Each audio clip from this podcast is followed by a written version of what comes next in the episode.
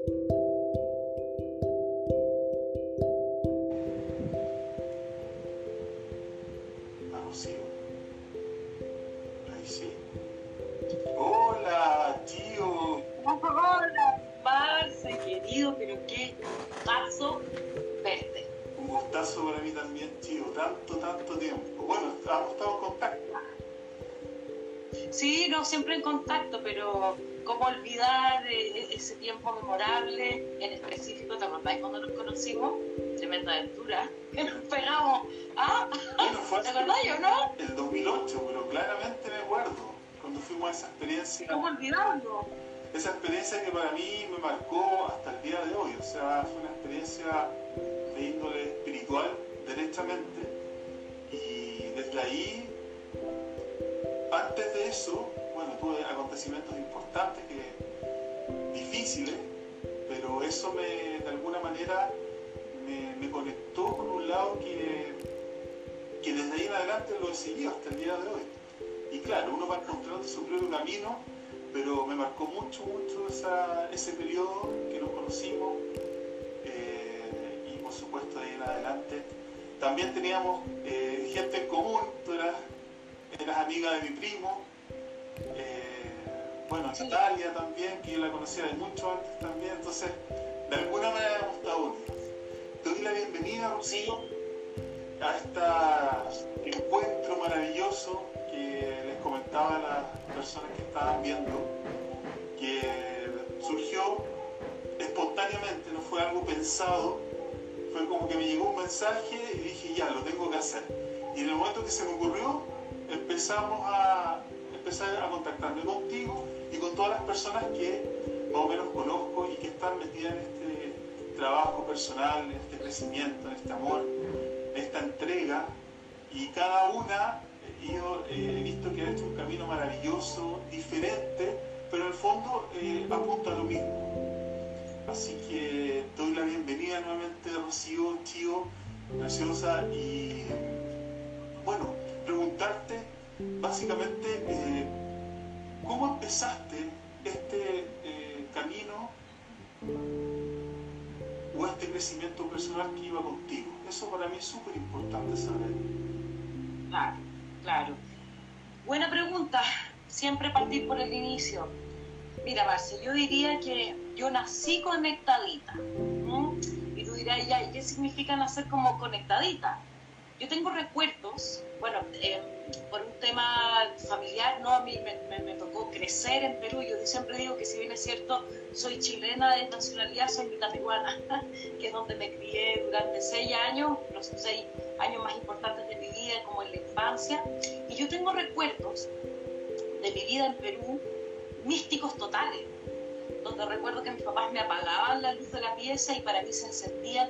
Ahora comprendo que eran geometrías ese tiempo para mí eran simplemente luces que me hacían sentir en calma, que me hacían sentir en paz. Y luego fue pasando el tiempo, siempre como mi vida era un constante de yabú, Marcel. Entonces como que yo podía como, yo, yo no sé si, ¿qué me pasaba? Yo creo que yo podía predecir las cosas. ¿Entendís? Como muy conectada, como veía una persona y lograba ver eh, el encuentro de otras vidas que yo había tenido con esas personas al principio yo lo tomaba como un tema mío de imaginación, como que yo era una niña muy creativa, pero después me fui dando cuenta que si yo afinaba el ojo, afinaba la percepción y permitía que estas visiones vinieran, era la forma clarividente que yo tenía de relacionarme con las cosas. Entonces fui creciendo siempre con esa conexión y tuve harta suerte porque en ese sentido mis papás nunca fueron papás que me dijeron, no, cuidado, qué peligroso lo que te está pasando. Será bueno que tal vez te llevemos a ver. Vamos a revisar esta niñita. No, mis papás siempre lo tomaron, eh, bueno, como me conocían también, yo bien quitadita de bulla y todo, como que no era muy problemática ni nada, entonces era como parte, yo no sé qué habrán pensado ellos, en verdad, pero como que nunca me limitaron. Entonces yo voy creciendo, yo vengo de una familia digamos, artístico, intelectual, entonces la importancia de la lectura y de conocer y de adquirir conocimiento siempre fue muy importante. Entonces, eh, yo como a los 13 años, Marcelo, nunca me olvidé, estaba fuera de Santiago con mis papás, eh, cerca del Parque La Campana. Estábamos haciendo un asadito con gente y llegó algún amigo de un amigo, un caballero que en ese tiempo debe haber tenido 60 o 70 años, es el primero que me empieza a hablar el tema ya duro espiritual. Él era espírita y recuerdo que tuvimos una conversación muy profunda sobre la isla Friendship, que son esta isla mítica ubicada en alguna coordenada que no se sabe en específico eh, cerca de, la isla grande de Chiloé, donde obviamente son eh, ciudades, ¿no es cierto?, intraterrenas, extraterrestres, que a veces se hacían visibles y ayudaban al humano en ciertos tipos de cosas, siempre eh, en específico relacionado con la salud, esta isla Friendship en especial. Y yo quedé para adentro, dije, ah, no, esto es lo mío. Porque empecé a darme cuenta que en el fondo esa energía extraterrestre eran esas esferas que yo veía. Entonces empecé como a hacer un pensamiento lógico, racional y empecé a decir, bueno, hay cosas que se unen. Y luego fue pasando el tiempo, fue estudiando, llegaron libros iniciáticos importantes, hay uno que nunca más lo pude encontrar que se llamaba La Quinta Raza, donde en ese tiempo, yo ya tengo 42 años, en ese tiempo tenía 13 o 14, estamos hablando hace cualquier año atrás, explicaba perfectamente la historia del cambio dimensional de tercera a quinta dimensión. Yo quedé loca. Y ahí empecé un trabajo primero intelectual para comprender las cosas que me pasaban. No sé, Marcelo, yo tenía 14 años y yo jugaba con velas de 5 puntos y me ponía adentro, ¿me entendí? y, para lo que yo conocía yo rezaba y, a veces me pasaban cosas extraordinarias, y estamos tirando toda la carne a la parrilla. Yo me ponía dentro de estas estrellas de cinco puntas con velas blancas, y él hacía eso, y yo eh, me salía y estaba siempre en el espacio oscuro flotando. Y me sentía atraída a eso, o, o, me miraba al espejo y lograba entrar dentro de la pupila para viajar a otros lugares. Entonces yo me lo permitía sin miedo como que nunca tuve la conciencia del miedo de la maldad. Yo creo que eso gracias también a, la familia en la que venía. Entonces, ¿qué me fue pasando? Fui haciendo un camino desde pequeñita, 12, 13, 14 años, de fortalecimiento del conocimiento esotérico. Eso aparejado de la disciplina propia eh, de la actividad cotidiana mágica, ¿no? Hasta que ahora a mis 42 años digo, ¡ay, qué heavy! Que tuve suerte eh, porque ya llevo cualquier año de carrete y harta información que me ha ayudado bastante a seguir este camino. Entonces, yo siempre seguí el camino de mi corazón. Obviamente que cuando uno entra en la adolescencia, no sé si te habrá pasado a ti, 17, 18, 19 años, al conectar con energías un poco más densas por, por, por la propia eh, muerte iniciática que uno vive, de separarse de lo conocido para poder armar tu propia individualidad, obviamente me acerqué a mundos mucho más densos y ahí mi conexión también va cambiando, no, no puedo negarlo. Logré ver cosas que antes no veía y que eran del mundo más denso. Entonces he tenido de tutti quanti, Marcelo. Y de hecho, si, si me permites contar eh, la experiencia, cuando al principio, cuando con Marcelo estábamos hablando a las personas que están conectadas, cómo nos conocimos, nosotros nos conocimos con Marcelo tal vez en uno de los momentos más cúlmines de nuestra vida eh, en común que fue haber eh, asistido a un encuentro de Lee Carroll, que es uno, el gran canalizador de una energía que se llama Cryon. Y Marcelo, yo recuerdo que en ese tiempo yo fui invitada como eh, editora periodística de la tele, porque soy periodista y trabajaba en ese tiempo en la tele, entonces yo llegué solo a cubrir y a reportear el evento. Y recuerdo, Marcelo, que a mí me tocó la habitación al frente de Carroll y nunca voy a poder olvidar la primera noche que me fui a dormir y de madrugada me despierto porque siento una energía y tú puedes creer que por la rendija de abajo de la puerta empezó a entrar una luz azul y llenó toda mi pieza con esa energía azul. Bueno, yo un poco con miedo, pero un poco como corajuda, dije, bueno, voy a quedarme dormida, estoy en esto. Y al otro día voy saliendo para nuestro primer día de encuentro a tomar desayuno y me encuentro con Ricardo y me dice, ¿cómo durmió anoche? ¿Qué le pareció la visita? Y ahí, oye, y ahí dije, Dios mío santo, esta es como como ver para creer. No lo necesitaba porque yo tenía mi propia experiencia, pero ahí dije, ok, ya no es solamente un tema personal de mi mundo interno, ya va más allá y las personas podemos transformarnos en lo que queramos, podemos eh, cambiar la tierra, podemos cambiar nuestra propia naturaleza, podemos modificar nuestras células, nuestra biología. Entonces ha sido un camino súper, súper lindo y como decía, desde chiquita. Maravilloso, maravilloso. Bueno, eh, de alguna manera uno hace como un paralelo y claro, uno de alguna manera va, va uniendo los hilos y te das cuenta que ese proceso también uno lo, empezó desde muy pequeño. El caso mío también lo mismo. No puedo decir que tuve una infancia mala, todo lo contrario.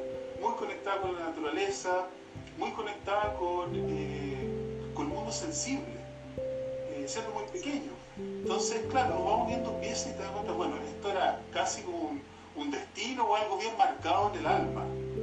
Y eso haciéndola encontrarte con personas que están en el mismo camino, de alguna manera, pero es importante que muchas personas que inician este camino personal eh, lo hacen a través del dolor, situaciones muy dolorosas. Sí.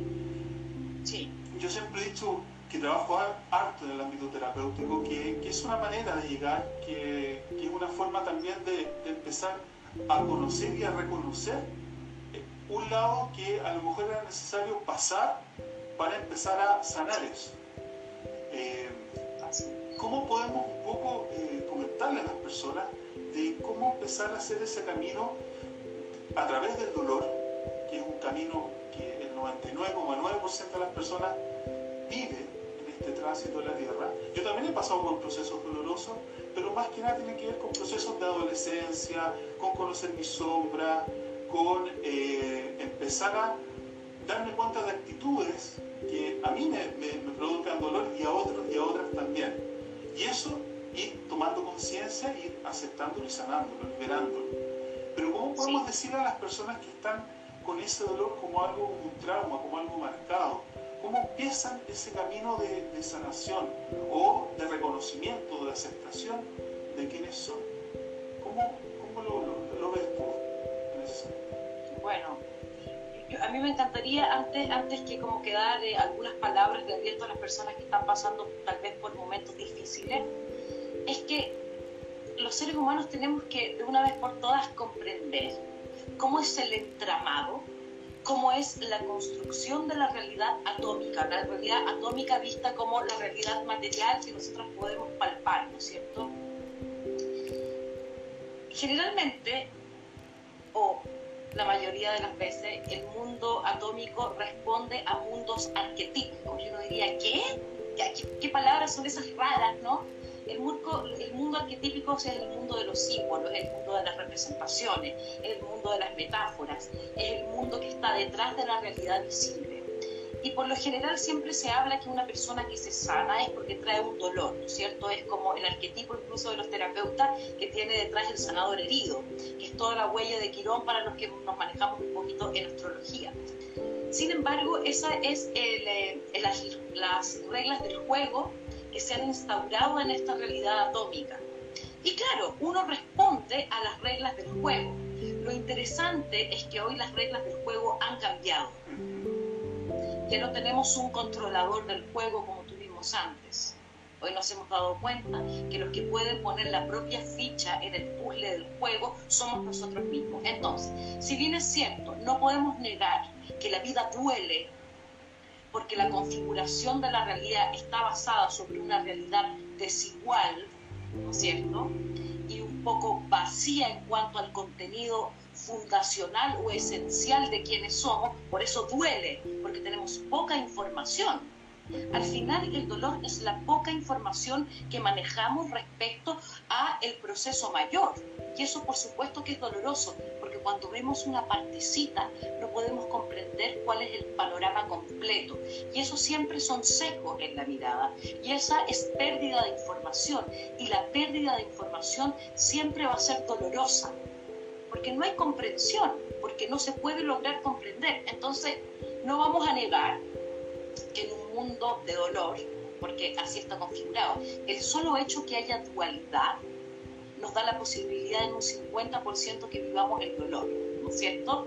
Entonces yo diría que con la realidad del 50% que nos duele, simplemente hay que tomar un gran... Eh, una gran respiración honda y hacer este acto de conciencia, decir, sí, me duele, estoy hasta las cachas, ya no puedo más. Sin embargo, no quiero seguir así.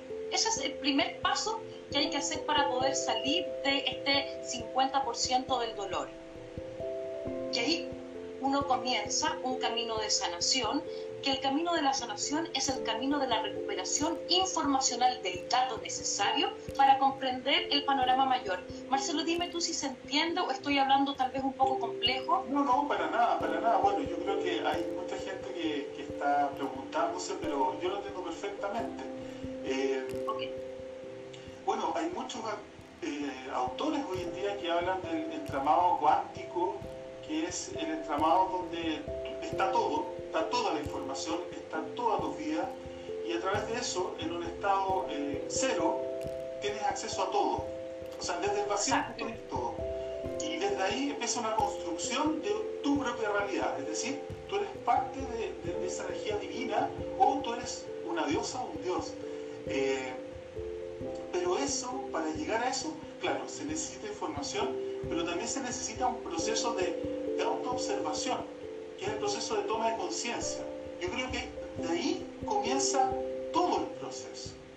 Porque claro, llegué acá por, el, marcado por el dolor, pero bueno, pero ¿de dónde viene? Uno empieza a buscar la causa, de repente te dice, no, que fue en un momento puntual en tu vida cuando hicieron bullying, cuando tuviste abuso, cuando te retaron, te castigaron, etcétera, tuviste un duelo, y dicen, bueno, y uno empieza a indagar desde ahí, que es como ir como al pasado, y no ir desde el presente, sino que te haces como trabajar desde la dualidad del dolor.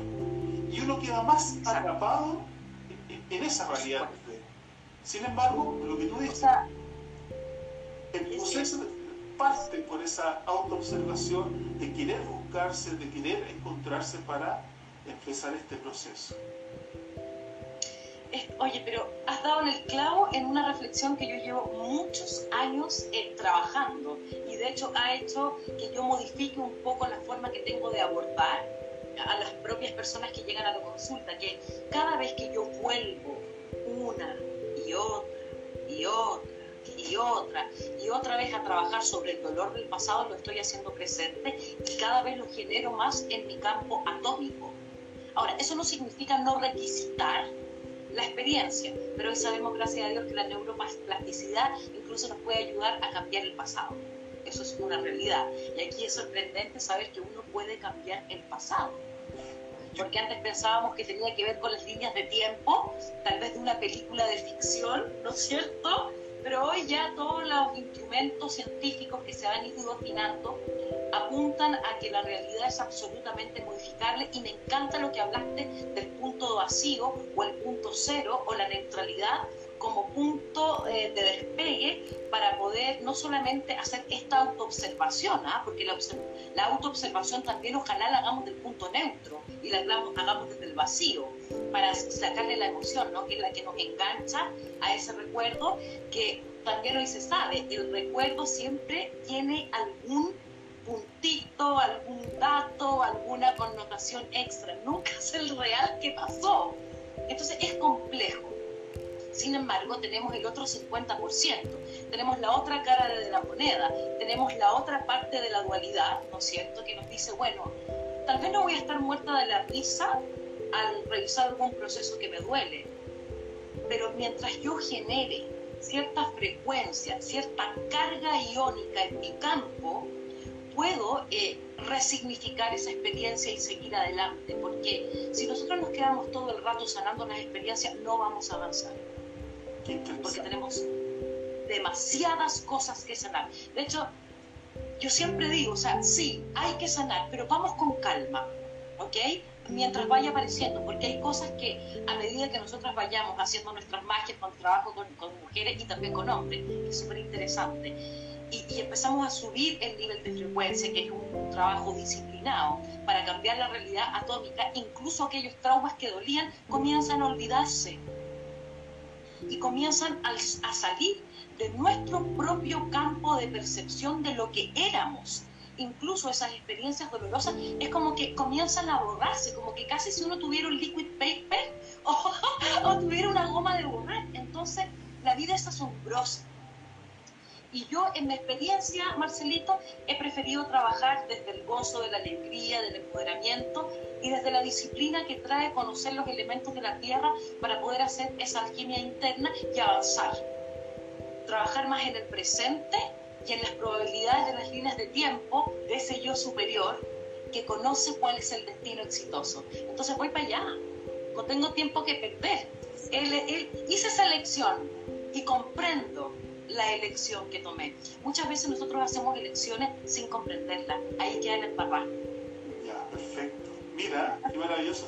¿Tú nos puedes comentar un poco, eh, si puedes especificar un poquito más el trabajo que haces con respecto a a tu función como maga de la tierra, ¿qué, qué es específicamente lo que trabaja?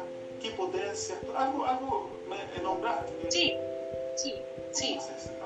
Bueno, mira, bacán. Gracias, gracias por preguntarlo. Mira, es un trabajo que se ha ido modificando. O sea, yo puedo decir que es un, es un trabajo, pero en el fondo es una misión porque en el fondo es mi esencia. Aquí lo que yo te muestro, lo que yo te digo, lo que yo te hablo, soy tal cual como tú me conoces. Un poco, a lo mejor me puse un poquitito de brillo de labios como para verme un poquito mejor.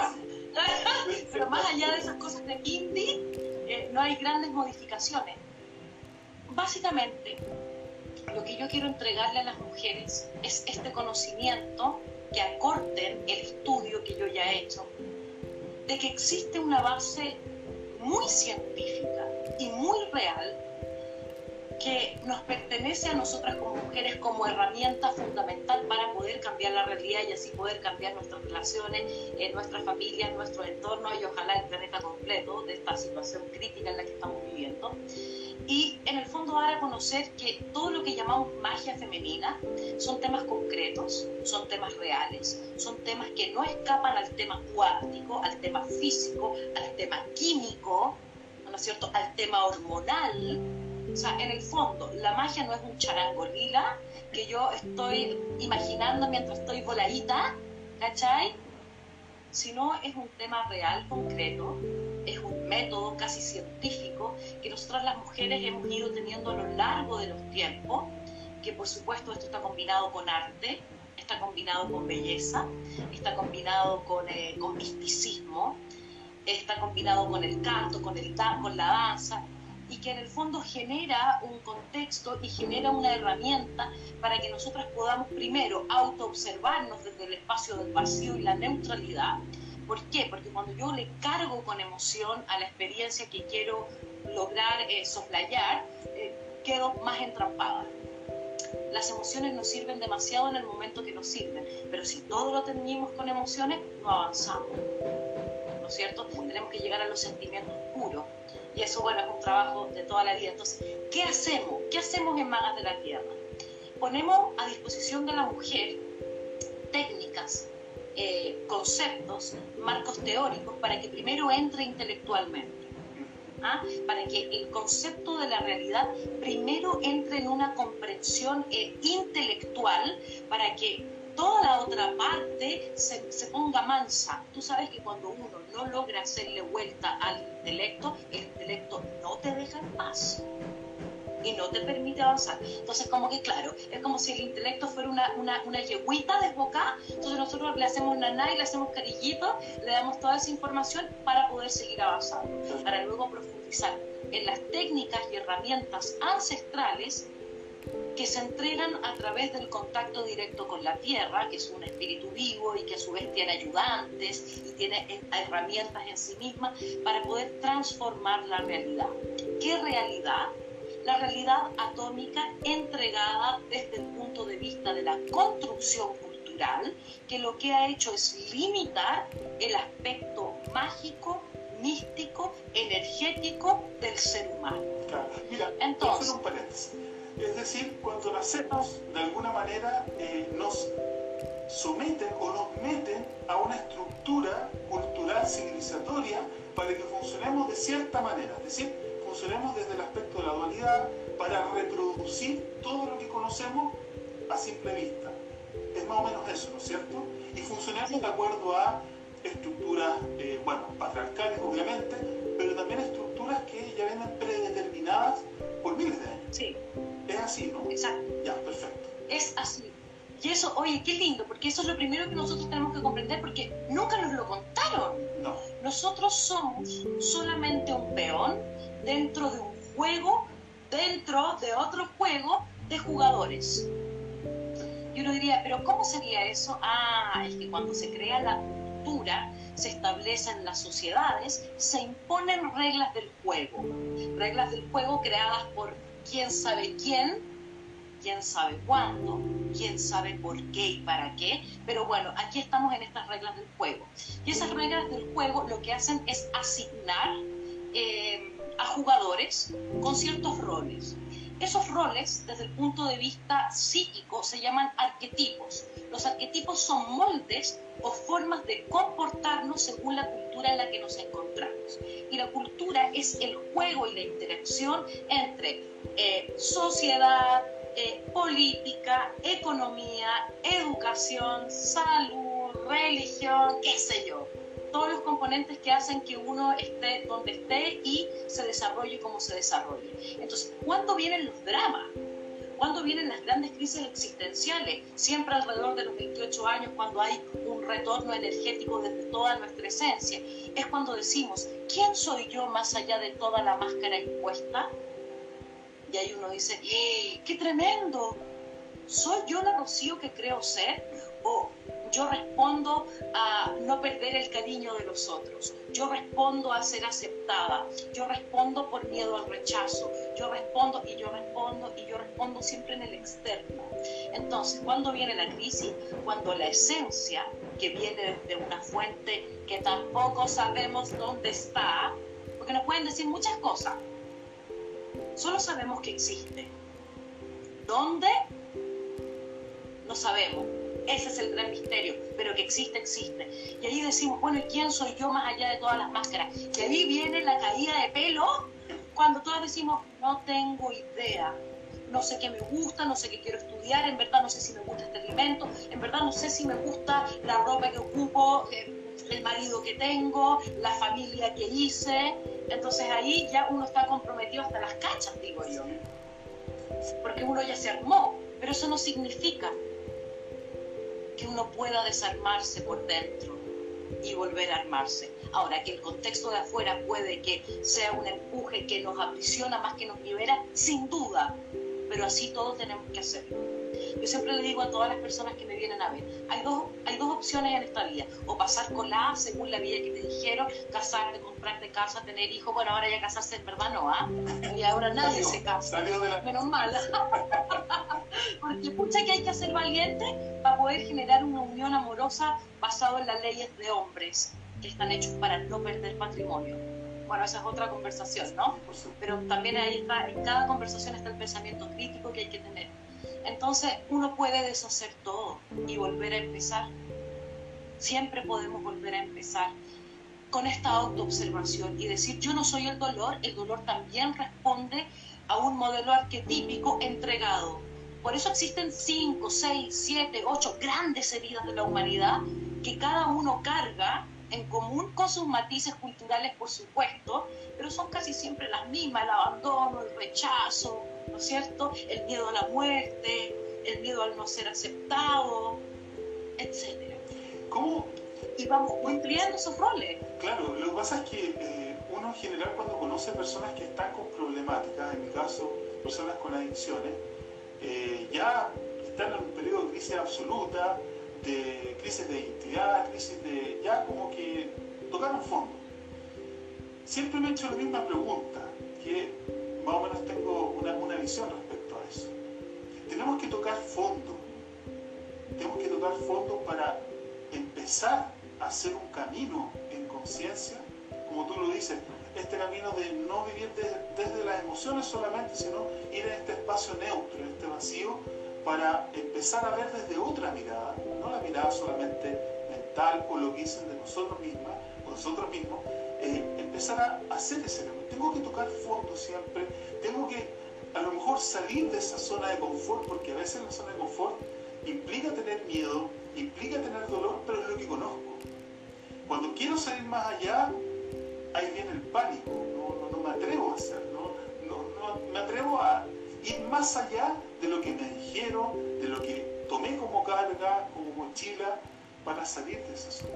Entonces, ¿cómo hacemos eso? Tenemos que necesariamente tocar fondo para querer hacer ese cambio.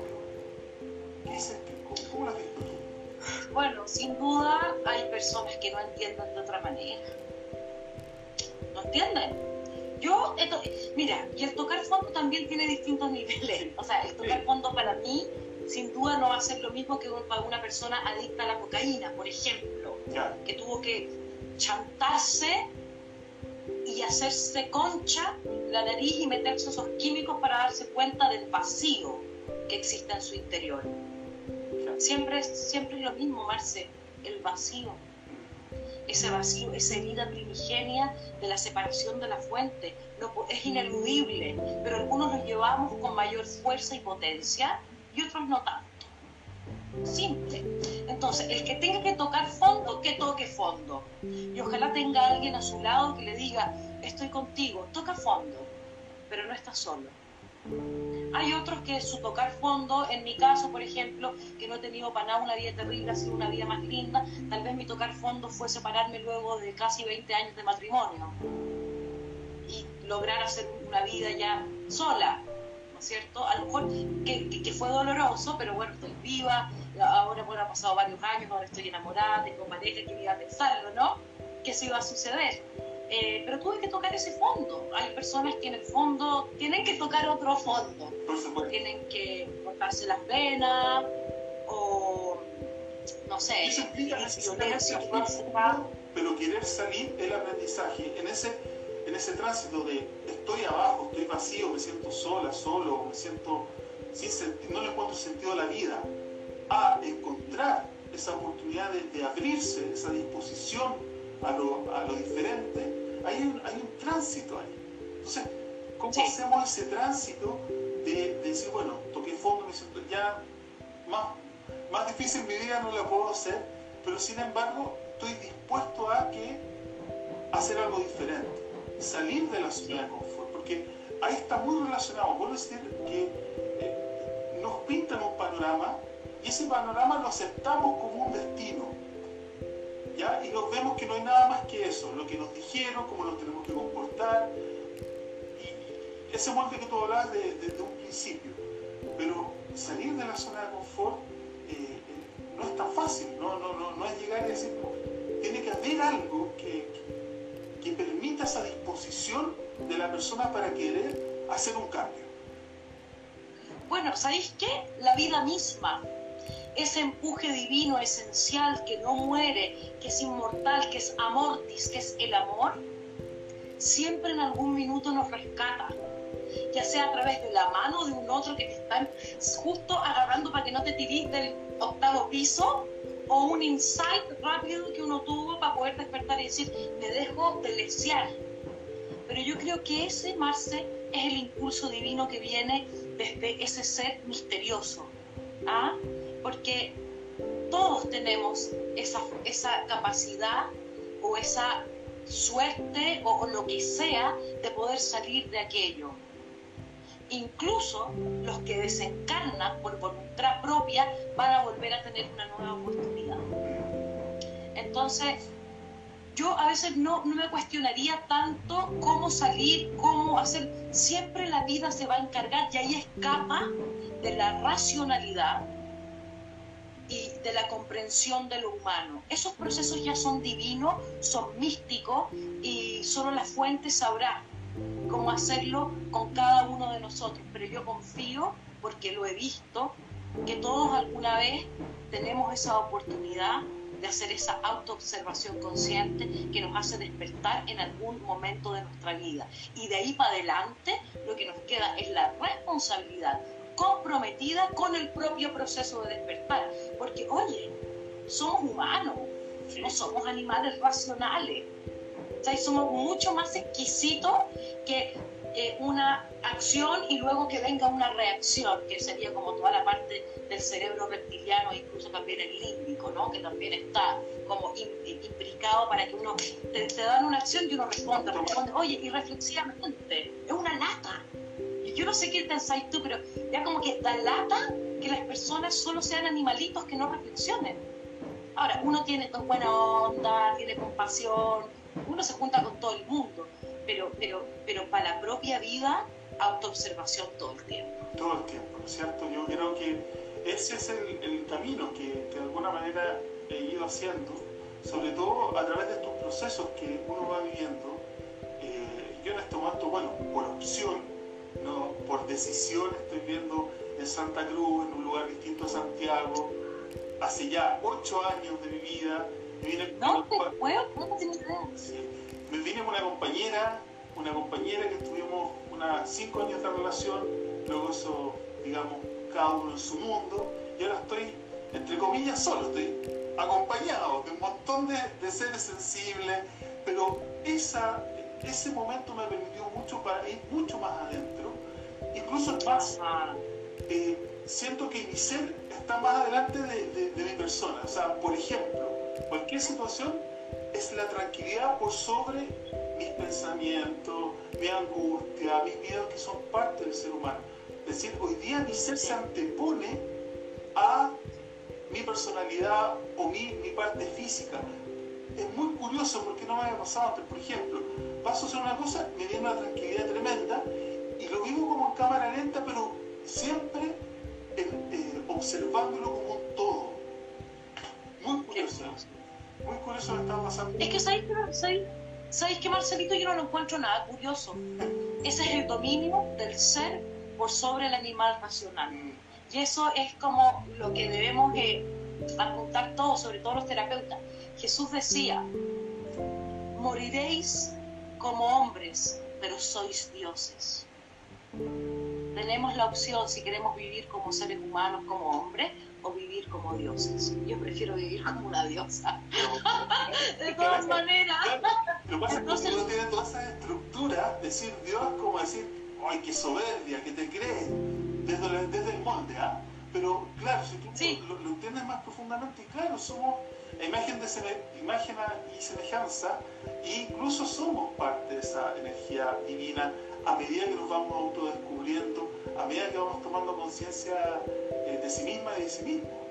Que hoy en día siento yo que estamos en un momento de crisis, pero sin embargo es la mejor oportunidad para eh, retomar el camino de, conciencia, de amor, de, vivir de una manera que quizás en ninguna de nuestras vidas lo hicimos, pero hoy está la oportunidad.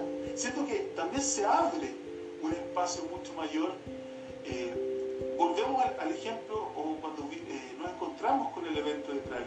Yo ese evento, sin saber que estaba un año y medio antes, soñé eh, un sueño, pero fue un sueño vívido, que estaba meditando, estaba haciendo como una gestión de, de Tai Chi en una montaña. Pero esa montaña había árboles.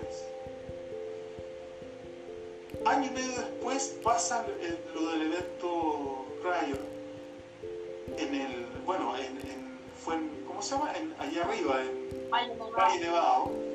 Y, y, fue tal cual esa misma sensación del sueño, que fue la vivimos cuando, bueno, las canalizaciones, el encuentro, fue como un encuentro de mucha gente de distintos lados del mundo, esos abrazos, fue como encontrarte a tu familia del alma, esa, sensación Y, las canalizaciones me marcaron mucho porque estar en vivo pude eh, expandirme, pude eh, botar todo lo antiguo. Obviamente después vino un proceso de muchos golpes, caídas, eh, de cosas que fui viendo, pero sin embargo esa experiencia me marcó y me hizo entender que, claro, hay algo que es una energía inteligente, que no sabemos cómo funciona, le tenemos un nombre, qué sé yo, pero eso nos hace de alguna manera eh, reencontrarnos que esa energía existe, pero como estamos de repente con muchos velos, no lo podemos ver ni sentir porque estamos en esa estructura. Entonces, empezar a votar o sacarse esos velos es súper importante. Por eso creo yo que, que, de repente falta esa palabra, o sea, o, sentirla del corazón y decirla que está, existe, que, no es algo que, que, solamente aparezca en un libro o quizá una experiencia mística puntual, sino que es una experiencia que está abierta siempre, permanentemente, a medida que tú te vayas conectando con tu ser interno que está conectado con la divinidad. Entonces, esa invitación que a veces se nos olvida porque pasamos un momento de rabia, caemos a la 3D y después nuevamente nos, volvemos a levantar. Entonces, eso es súper importante que la gente pueda eh, entender o comprender de que eso existe. Y eso uno lo puede ver cuando cualquier persona se siente escuchada, se siente realmente que le interesas, que no es solamente una careta, que no es solamente una, una imagen tuya, sino que realmente hay una conexión eh, álmica con esa persona, independiente que recién la conozca. Sí. Por eso, por eso el, esfuerzo, esfuerzo digo como para ocupar una palabra, a lo mejor en verdad no es la mejor, pero de todos los terapeutas, que, debemos abrir nuestros corazones, debemos tocar a nuestro, a nuestro, no sé decir los pacientes, consultantes, las personas que vienen y transformarse en una persona muy humilde que entrega amor más allá de cualquier técnica o herramienta. Porque lo que yo veo hoy, Marcelo, que lo que más necesitan las personas es simplemente ser escuchadas y ser escuchadas de verdad. ¿Ah? y, que más allá de la compasión y, todos estos términos, que hay tanta teoría, hay tanto marco teórico dentro de, las disciplinas, sobre todo de la sanación, ya seamos humanos escuchando otro humano y ya está un hombre para llorar, obviamente uno tiene la técnica y tiene la herramienta y tiene varias cositas, ¿no? Yo siempre tengo mis antimículos y todo que, que, me sirven bastante en los momentos de hacer las sanaciones, pero al final eh, las consultas terminan siendo una mujer con otra mujer pudiendo abrir su corazón sin vergüenza y sin miedo a pensar que va a ser juzgada o que va a ser rechazada. Porque uno ahí escucha, tú como terapeuta, escucharás las historias más hermosas y las más crudas. Uno cree que eso no puede existir y existe. Entonces ahí uno igual se compadece, pero uno está para, entregar ese amor y, y hay que salir todo el tiempo de la zona de confort y documentarse recordar incluso algún minuto de mi vida, porque yo no, no, puedo creer que no exista, exista una persona que nunca haya tenido una experiencia mística. Te pueden decir que no, pero en el fondo de su corazón siempre todos hemos estado unidos a la fuente. Y que la fuente, y que la divinidad existe, tiene una matemática, tiene una geometría, tiene una frecuencia Hertz, tiene una onda. O sea, si uno va a la parte más eh, matemática y física, tiene, tiene un asidero pero más allá de lo que puedan decir eh, las fórmulas y puedan decir eh, la conclusión de los vértices que nos dan geometrías o de espectros lumínicos o frecuencias Hertz, qué sé yo, cualquier cosa, la divinidad es real y está en el cotidiano. No está en una teoría, puede estar en miles de libros, pero es la experiencia personal de cada uno con la fuente la realidad es que hay una eh, energía inteligente que sostiene este universo, universo como una versión, ¿no es cierto?, de lo que sea que está creando esto, y que hay una armonía y que no sé por qué nos hemos empeñado los seres humanos en generar de la armonía la desarmonía. Será este juego dual que nos enseñaron. Entonces, yo hoy eh, lo que trato de hacer es decir, no, no creo en la dualidad, tampoco creo en la Trinidad, tal vez voy creyendo en el 4 y en el 5, como las culturas andinas y como la, como la energía más de los esenios, ¿no? Ya, ya no ni siquiera me compro lo de la Trinidad, ¿me entendí? O sea, yo decido cuáles van a ser las reglas, reglas de mi juego mientras no me esté eh, haciendo daño a otras personas, ¿no es cierto? Pero sí siendo arriesgada y teniendo cojones y teniendo varios y decir, ya me pueden creer que me creo la última chupa del mate. qué importa? ¿Qué importa? ¿Qué importa? Sí, es verdad. Si yo estoy disfrutando, si yo estoy experimentando, si me estoy sacando el jugo y siempre estoy yendo más allá, a ver qué hay más allá. Soy, soy una mujer, pero como una niña curiosa, ¿ah? que me atrevo, que me atrevo a ir un poquito más allá. Y me ha sorprendido, porque he podido cambiar mi propia realidad. He podido hacer más profundo mis lazos, he podido conectarme más con la fuente. Ya no necesito tanto adminículo para poder conectarme a la fuente. Simplemente sé que cuando digo yo soy, ya está. Y que me creo mis visiones. No me tengo vergüenza, no me tengo miedo. Voy con toda la pachorra a decir, esta soy yo y mi vida es valiosa. Y si mi vida es valiosa, que soy una simple mortal, que tendré mis cualidades y mis virtudes, por supuesto, como cualquiera, pero tengo cualquier cantidad de, de X, ¿no es cierto?, ah, en, mi hoja de vida, en mi historial, todos tienen lo mismo. Entonces, eh, sé que podemos remitir cualquier enfermedad, sé que podemos amar más allá de todas nuestras creencias, sé que podemos amar a otro genuinamente, sea hombre o sea mujer, ¿me entiendes? Sea niño, sea un anciano.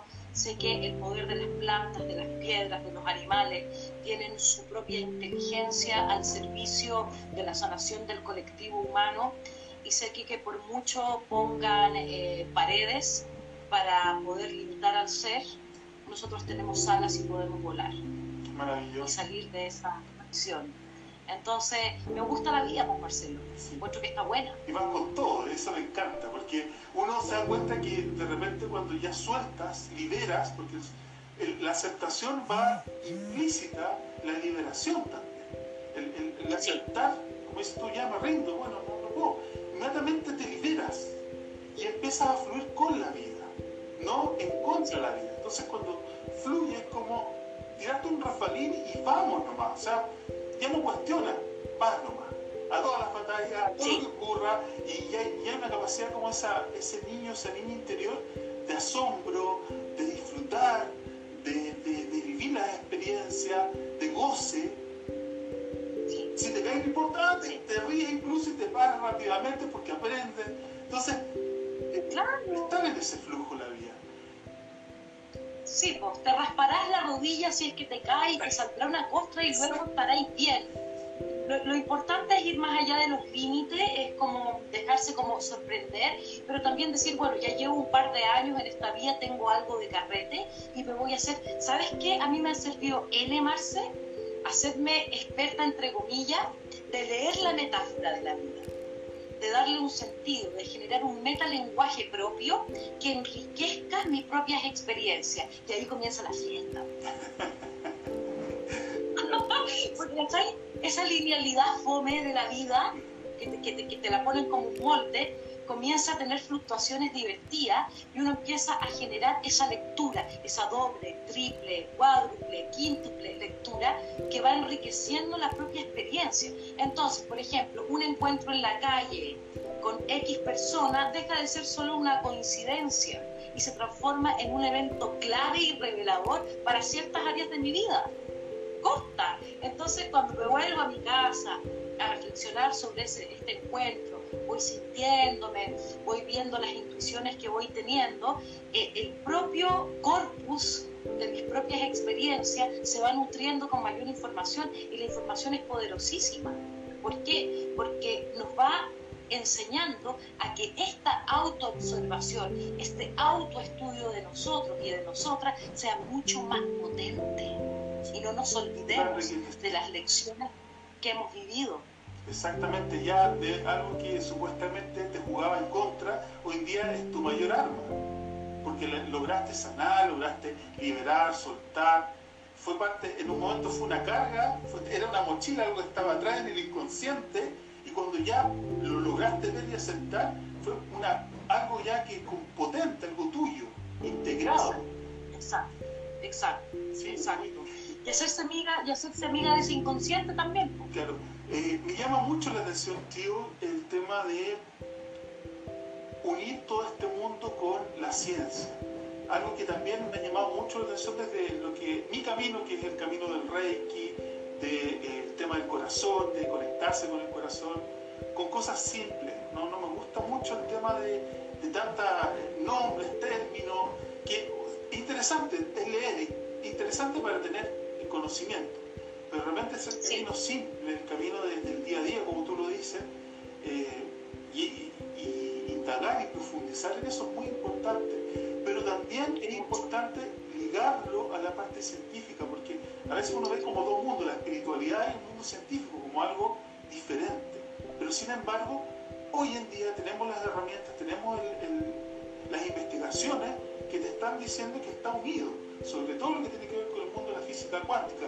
Quizás no tanto del mundo de, la ciencia oficial, del método científico, que, es más bien lineal, ¿ya? sino que más bien es un mundo más como eh, de que las cosas pueden suceder en un instante, en otro lugar, que las energías no son lineales, sino que eh, funcionan de formas paralelas, etcétera, etcétera. Entonces es muy importante que la gente también vaya investigando que esto no es algo como una volada que se me ocurrió en base a nada, sino que siempre hay una profundidad científica que puede ser también hoy día comprobada. lo que es el mindfulness, eh, los campos electromagnéticos, todo eso hoy día puede ser eh, eh, comprobado, digamos. Sí, lo, lindo hoy es que la espiritualidad, lo que pasa es que no es un tema que se hable mucho, la espiritualidad ya tiene su asidero científico, solo era cosa de tiempo que se eh, descubrieran las herramientas y se construyeran los aparatos eh, que pudiesen medir ciertas resonancias y ciertas frecuencias que antes no, no, no se podían. Ahora, la física normal, la física en la que está basada sobre todo en la medicina, está out. Se sigue ocupando y uno diría, ay, que, se cree. No, no, en verdad, está out. Porque al ser humano le cuesta mucho hacer el cambio completo a las nuevas eh, informaciones. Por ejemplo, Marce, ¿cuántos años tenés, Marce? 40. Ya, somos casi de la misma edad. Nosotros cuando éramos chicos, en nuestros textos de historia o de biología, siguen apareciendo lo que hoy le enseñan a los niños. y lo que nos enseñaron nosotros y lo que le enseñan a los niños está out. Por ejemplo, la teoría de la evolución de, de las especies de Darwin está muy criticada. De hecho, toda, la, toda la, la, física, la ciencia newtonal de Newton, casi out. Ahora uno diría, pucha, no. Bueno, pero si de eso se trata la ciencia y las teorías que viene otra teoría a suplir la antigua porque se va ampliando el conocimiento.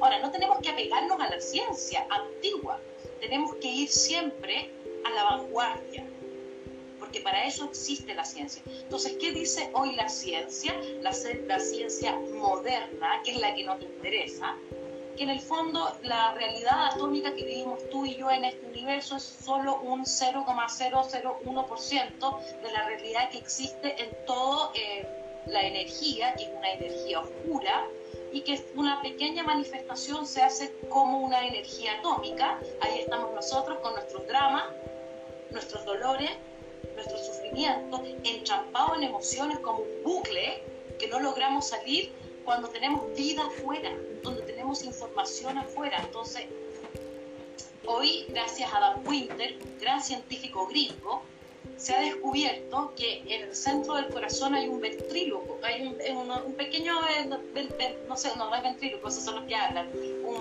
no, bueno, hay un agujerito.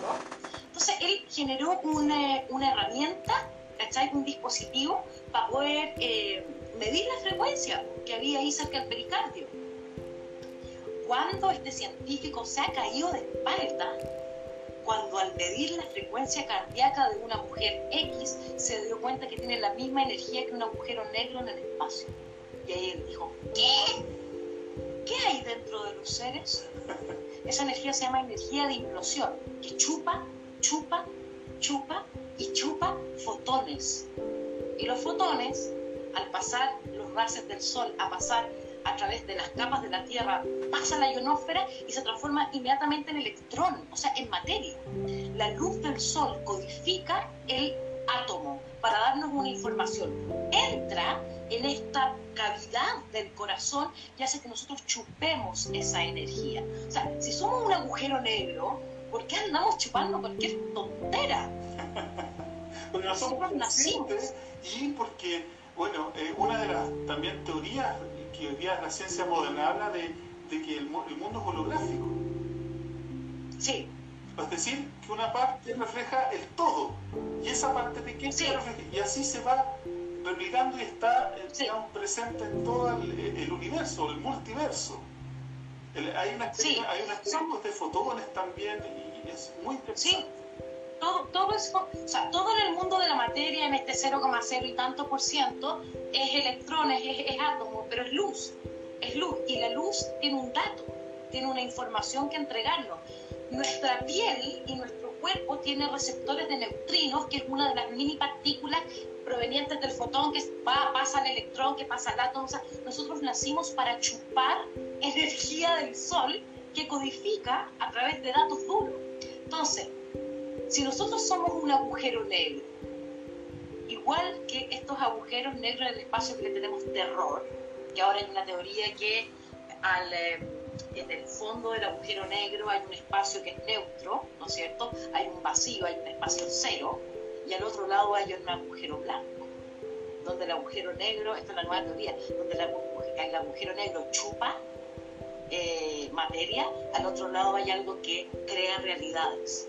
Exacto. Exacto, muy interesante. El doble cono, ¿no? Claro, bueno, esto, el doble cono. Eso, este experimento del fotón, finalmente se da cuenta que estamos todos de alguna manera unidos también. O sea, lo que, el cambio que puede hacer una persona en un, en un pueblito, en tal lugar del mundo, también implica un cambio a la totalidad, a todos nosotros y nosotras. Y eso parece una locura, pero sí, está, eso, es una investigación científica precisamente a través de eh, los fotones que se hizo en los años 80, tiene un nombre, no recuerdo bien, pero se hizo la... Doble, de la doble rendija. Bueno, el estudio de la doble rendija. Pero ahí, la doble rendija es el observador. La otra es de los fotones que hicieron una medición de separar esos fotones y a cierta distancia tal fotón funciona de la misma manera que el otro estando a distancias muy separadas y claro, se da cuenta que de alguna manera estamos interconectados entre todos. Entonces, muy totalmente que, que uno va descubriendo y, tenga un asidero en el mundo científico. Por eso eh, comparto mucho esa visión contigo de, de siempre, no solamente tener esa información al voleo, sino que hay información hoy en día que podemos ir recopilando, y bueno, la biología de las creencias de Bruce Lipton, también te habla el tema, eh, la matriz divina de Gerd Breiden, y así vamos buscando información que eh, te va dando ese sentido, que podemos cambiar nuestra realidad y que somos energía divina y esa, divina, esa divinidad está conectada con el todo. Y al estar conectado con esa energía inteligente, podemos, somos prácticamente lo que decías tú, somos dioses y diosas interactuando en este mundo, porque nos empezamos a liberar de estas cadenas, de esa estructura, de esa matrix social que nos impusieron. Exacto. Ahora, nos impusieron y, que, y rezando para que las personas despierten a que esto ha sido un control y una dominación. Entonces inmediatamente vienen las personas que dicen, ay, pero por favor, para vivir tranquilos, no, no vayamos a tener complicaciones en nuestro interior, ¿no es cierto? Para, poder respirar. Y yo digo, chupa, si no la ven, si, si no ven el arreglín, ah, el arreglín que hay detrás de todo el establishment. Entonces, yo siempre llamo a hombres y a mujeres a generar una rebeldía. Una, una rebeldía primero intelectual. Que se cuestionen. ¿Ah? Yo siempre le digo, hagamos el ejercicio de ir juntando las neuronas, ¿no es cierto? Que para eso las tenemos, el intelecto es súper importante, súper importante en una primera etapa, para poder en el fondo eh, discriminar cómo está el panorama. Y en ese panorama que yo me he hecho según mis propias percepciones, siempre yendo al límite de la propia creencia que me ha sido impuesta, poder hacerme mi nueva planilla. Ok, esta es la realidad. Esto me conviene, es como el análisis FODA. Esto me conviene, esto no me conviene, esto lo tomo, esto lo dejo, ¿hasta dónde arriesgo? Entonces, ¿qué es lo que nos ha ido pasando, Marcelo? Es que antiguamente los hombres y las mujeres estaban conectadas con esa energía de vida cuando no existía la artificialización del ser humano, es decir, cuando las ciudades todavía no estaban tapadas con cemento, donde el petróleo no había puesto esta capa plástica, no solamente en nuestro cuerpo, en nuestros cabellos, sino en toda la tierra. Entonces, estábamos conectados sin duda a esta red electromagnética proveniente de todo lo que existía, como este campo magnético que uno iba absorbiendo, que era, eh, ¿no cierto?, la información que se nos iba entregando. Entonces, se nos fue tapando esa información y la responsabilidad de un ser maduro es poder ir a recopilar esa información y volver a despertar y volver a hacer ese primero análisis FODA, ese propio análisis de decir, ok, ya está en la realidad más allá de lo que me cuentan. Esa es la responsabilidad de un humano consciente. No solamente reciclar, no solamente comer orgánico, sino es la profunda reflexión de quién soy yo en este contexto y hasta dónde me trago el cuento que me están contando, porque a lo mejor puede ser Thank you.